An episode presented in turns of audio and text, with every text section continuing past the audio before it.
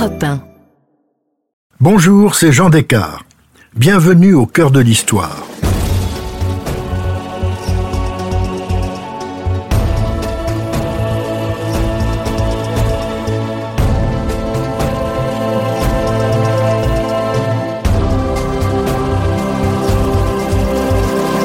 Dans ce nouvel épisode en deux parties de notre série sur les grands complots qui ont jalonné les siècles, je vous raconte la spectaculaire conspiration de ceux qu'on appelle les décembristes. Il s'agit d'aristocrates et d'officiers russes qui, en décembre 1825, tentent de renverser le régime autocratique du tsar Nicolas Ier. 80 d'entre eux ont été condamnés aux travaux forcés en Sibérie. 11 de leurs épouses les ont suivis volontairement pour partager leur sort. Seconde partie, des épouses au secours de leur mari.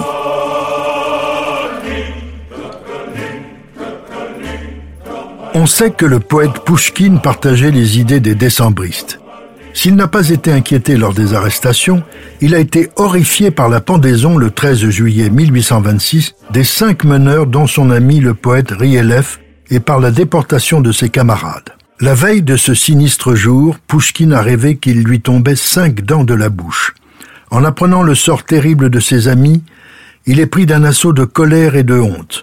Dans ses carnets, il inscrit les initiales des victimes. Il dessine des gibets auxquels se balancent cinq corps maigres et longs. Il note ⁇ Et moi aussi, j'aurais pu ⁇ Il compose enfin son admirable poésie, Le prophète, qui se termine par ces vers. Debout, prophète de Russie, revêt ta chasuble de honte, présente-toi à la corde au cou devant l'assassin exécrable. L'assassin exécrable est évidemment Nicolas Ier. Les fantômes de ses amis le hantent, l'attaquent de jour et de nuit. Il lutte contre eux pour vivre malgré l'injustice, la cruauté, la bêtise du monde. Pouchkine espère que Nicolas Ier, lors de son couronnement, accordera sa grâce aux proscrits. Le 14 août 1826, il écrit à son ami Viazemski J'espère encore au sujet du couronnement. Les pendus sont pendus. Mais le bagne, pour 120 amis, frères, camarades, c'est atroce. Il est exact que le poète connaissait la plupart des hommes exilés en Sibérie, notamment le prince Volkonsky qui avait épousé l'année précédente Marie Rayevsky. Pouchkine l'avait rencontré deux ans auparavant, avant son mariage, en Crimée où il avait effectué un long séjour. Il habitait chez les Raïevski dans leur maison dite du duc de Richelieu, le Français qui a construit la ville d'Odessa, une sorte de château à deux étages, tout en balcon, en fenêtres et en galeries, avec une vue merveilleuse sur la mer Noire au-delà d'un beau jardin. Il est très ami de Nicolas Raïevski avec qui il déchiffre les poèmes de Byron. Nicolas a quatre sœurs, toutes ravissantes et charmantes, mais c'est Marie, la plus jeune, qui attire son attention. Elle est petite, brune, vive, espiègle et gracieuse. Certains auteurs ont prétendu qu'elle a été la passion secrète de toute la vie de Pouchkine. Peu après, Marie Raïevski a épousé le prince Volkonsky. Elle tente de nier que le poète ait éprouvé pour elle autre chose que de l'amitié. En tant que poète, Pouchkine se croyait obligé d'être amoureux de toutes les jolies femmes et de toutes les jeunes filles qu'il rencontrait. En réalité, il n'était amoureux que de sa muse et transposait tout ce qu'il voyait sur le plan poétique. Le poète le reconnaît, il tombait facilement amoureux. Toutes les femmes qu'il a courtisées se sont moquées de lui. À l'exception d'une seule, elles ont toutes fait les coquettes avec Pouchkine. L'exception, c'est vraisemblablement Marie. On ne dispose d'aucune lettre, d'aucun document sur cette passion mal partagée.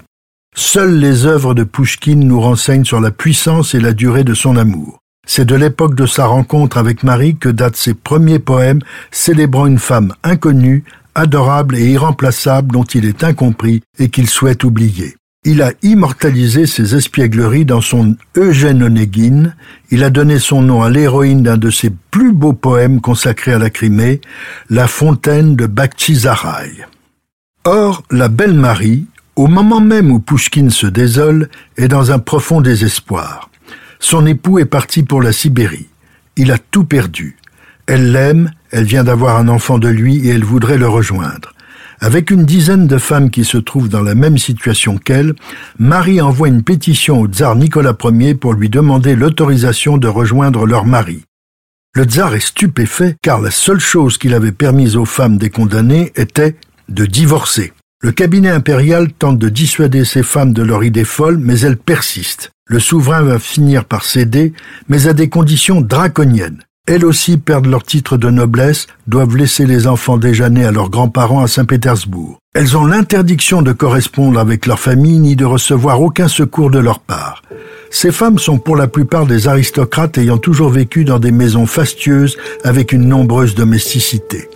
Elles ont abandonné le luxe et le confort de leur vie pour l'enfer de la Sibérie, et cela pour l'amour de leur mari.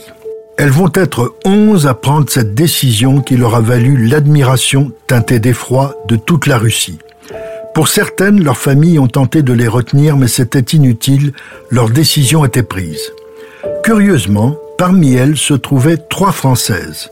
Une aristocrate, Catherine Loubrevie de Laval, épouse du prince Troubetskoy, Praskovia Anenkova, née Pauline Geldre, épouse d'Ivan Anenkov, et Camille Le Dentu, maîtresse de Vassili Ivanchev, qu'elle épousera en Sibérie. Elles savent à quoi s'attendre, les autorités le leur ont bien expliqué. En suivant leur mari et continuant le lien conjugal avec eux, elles deviendront naturellement complices de leur sort et perdront ainsi leurs anciens titres et ne seront pas reconnues autrement que comme femmes de forçat et d'exilés. Pendant les trois premières années de leur exil, les décembristes sont enchaînés avec les fers aux pieds. Durant les neuf années qui ont suivi, ils étaient toujours en état de détention, mais leur situation s'est un peu allégée. Lorsque leurs épouses sont arrivées, elles ont vécu dans les villages sibériens où ils étaient détenus. La population locale, touchée par leur situation, leur est venue en aide, les a hébergés et réconfortés. Pour la plupart d'entre eux, la période de détention allégée s'est déroulée dans la région de Chita, très à l'est du lac Baïkal. Leurs épouses s'installent dans cette petite agglomération qui va connaître une certaine notoriété beaucoup plus tard. En effet, lorsque le transsibérien sera construit à la fin du XIXe siècle, il ira de Moscou à Vladivostok. Lorsque les Russes s'intéressent à la Mandchourie et occupent Port-Arthur économiquement et stratégiquement beaucoup plus intéressant que Vladivostok, ils décident de construire un embranchement appelé le Transmandchourien qui va de Chita à Port-Arthur. Cette ligne a été très importante économiquement pour le transport des marchandises et sur le plan militaire pour le transport des troupes lors de la funeste guerre contre le Japon en 1905. On se souvient que les Japonais avaient attaqué Port Arthur sans déclaration de guerre et que la Russie impériale avait perdu. Une défaite plus ou moins à l'origine de la seconde révolution russe, celle de 1905, la première étant celle des décembristes et la troisième celle de 1917.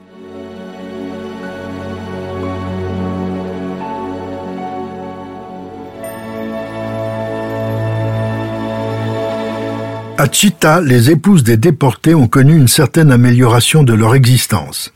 Elles gagnaient un peu d'argent en faisant des travaux de couture. Elles ont même cherché à améliorer les conditions de vie des habitants de la région.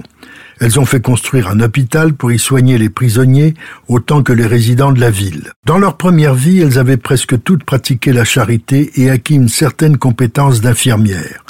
Elles voyaient plus souvent et plus facilement leur mari. Ainsi, les décembristes vont avoir de nouveaux enfants. La situation de ces couples commence réellement à s'améliorer neuf ans plus tard, vers 1837. On les autorise alors à acquérir des terres et à les mettre en culture. La plupart de ces hommes étaient des physiocrates, des disciples de Jean-Jacques Rousseau. Presque tous étaient capables d'organiser et de diriger de grands domaines. Ils ont la permission de faire venir de l'argent de Saint-Pétersbourg. Leur famille, celle des hommes comme celle de leurs épouses, appartenait à l'aristocratie et disposait de quelques moyens. Elles avaient aussi géré leurs biens en leur absence. Certains choisirent de s'installer vers Omsk, d'autres près de Krasnoyarsk, les autres à Irkoutsk. Irkoutsk, la capitale de la Sibérie orientale, est sans doute la plus belle ville de la Sibérie. Les Français ne l'ont réellement découverte que bien plus tard grâce à Jules Verne. C'est son héros, Michel Strogoff, qui vole au secours du gouverneur d'Irkoutsk assiégé par les Tatars qui avaient coupé les communications télégraphiques. Le courrier du tsar arrive à bord d'un radeau sur la rivière Angara qui baigne la ville. Aujourd'hui, Irkoutsk a été entièrement restauré. Les belles maisons 18e et 19e et aussi le palais du gouverneur ont retrouvé tout leur lustre. Mais c'est un quartier un peu à l'écart qui nous intéresse. On l'appelle le quartier des décembristes. En effet, Les proscrits qui avaient choisi de gérer les domaines aux environs de la ville s'y sont fait construire des résidences qui existent encore aujourd'hui. Elles ont, elles aussi, été minutieusement restaurées.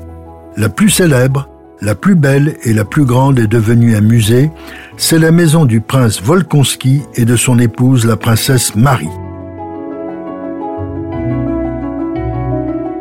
Cette demeure a eu un étonnant destin. Les Volkonski l'avaient fait construire sur leur domaine en 1839 au village d'Urik. Elle leur plaisait tellement que lorsqu'ils ont décidé de s'installer à Irkoutsk, ils l'ont déplacée telle qu'elle en 1848. C'est une belle résidence néoclassique de 18 pièces sur deux niveaux, donnant sur un jardin clôturé. Cette maison est devenue célèbre à Irkoutsk car la princesse Marie, belle, cultivée, aimant la littérature et la musique, y organisait des soirées musicales et littéraires, parfois des bals. Sa maison était devenue le centre de la vie culturelle à Irkoutsk. Les Volkonski ont arrangé leur demeure dans un mélange de goût et de simplicité. Ils ont fait venir de Saint-Pétersbourg des meubles, des tableaux, des objets. Il est très touchant de visiter aujourd'hui ce musée car on y ressent dans chaque pièce leur présence et leur personnalité. Au rez-de-chaussée, la chaleureuse salle à manger évoque des déjeuners et des dîners animés par des conversations familiales ou amicales. La pièce donne sur le bureau du prince. C'est là qu'il travaillait. On s'étonne d'y trouver des exemplaires du Journal des débats. Comme tous les Russes de leur milieu, les Volkonski avaient eu des gouvernantes françaises qui leur avaient enseigné leur langue. Ils aimaient la France et s'étaient abonnés à des journaux français. C'est dans le grand salon que se déroulaient les soirées de la rayonnante princesse.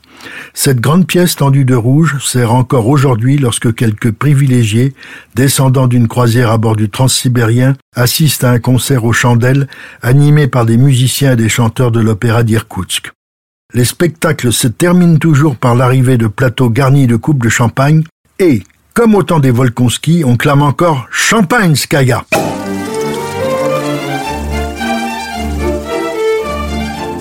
Dans la grande bibliothèque qui jouxte le salon, il y a de nombreux ouvrages français des principaux auteurs du XIXe siècle. À l'étage, ce sont les appartements privés. Une partie est consacrée à ces onze femmes qui ont bravé tous les interdits pour rejoindre leur mari condamné au bagne. On est ému par la découverte des chambres, simples, joliment décorées, des objets raffinés, quelques robes et ravissants chapeaux. Cette visite est un voyage hors du temps qui permet de ressusciter ce couple étonnant qui avait su transformer un exil humiliant en un modèle d'art de survivre d'abord et de revivre ensuite. Les Volkonski exilés ont eu des enfants. Toujours dans le quartier des décembristes, on trouve une petite église. C'était la leur. Il y a un minuscule cimetière où ils reposent. En effet, ils ne sont jamais rentrés à Saint-Pétersbourg. Et pourtant, ils auraient pu le faire. À la mort de Nicolas Ier le 19 février 1855, en pleine guerre de Crimée, c'est son fils aîné qui lui succède, Alexandre II. Son accession au trône est accueillie par des cris de joie tant son père était détesté. C'est lui qui doit mettre fin à la guerre de Crimée, mais il estime essentiel d'accomplir un autre devoir. Lors de son couronnement en 1856, il pardonne aux conjurés de 1825 et leur accorde l'amnistie. 26 années se sont écoulées. Certains sont morts, d'autres reviennent à Saint-Pétersbourg. Quelques-uns restent dans cette Sibérie orientale où ils avaient été martyrisés mais qui était devenue leur terre. Ils s'y étaient attachés au point de ne plus vouloir la quitter. C'est ce que firent les Volkonski. Lorsque Léon Tolstoï se lance dans son œuvre immense Guerre et paix, ce n'est pas un hasard si l'un de ses héros, le prince André, s'appelle Volkonski. C'est un hommage aux décembristes pour qui Tolstoï avait la plus grande admiration.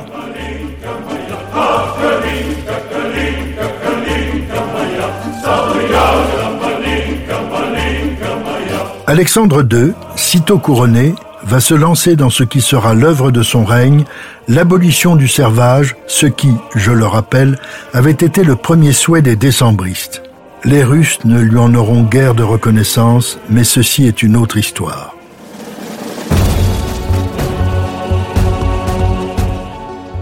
Si cette plongée dans l'histoire vous a plu, n'hésitez pas à en parler autour de vous et à me laisser vos commentaires sur le groupe Facebook de l'émission. Je vous dis à bientôt pour un nouvel épisode de Au cœur de l'histoire. Au cœur de l'histoire est un podcast Europe 1 Studio. Il est écrit et présenté par Jean Descartes. Cet épisode a été réalisé par Mathieu Blaise. Ressources bibliographiques. Les Romanov par Hélène Carrère d'Ancos de l'Académie française, édition Fayard 2013. Une histoire de la Russie par Jean-Pierre Arignon, édition Perrin 2020. La lumière des justes par Henri Troya de l'Académie française, édition Flammarion 1966. La saga des Romanov par Jean Descartes, édition Plomb 2008.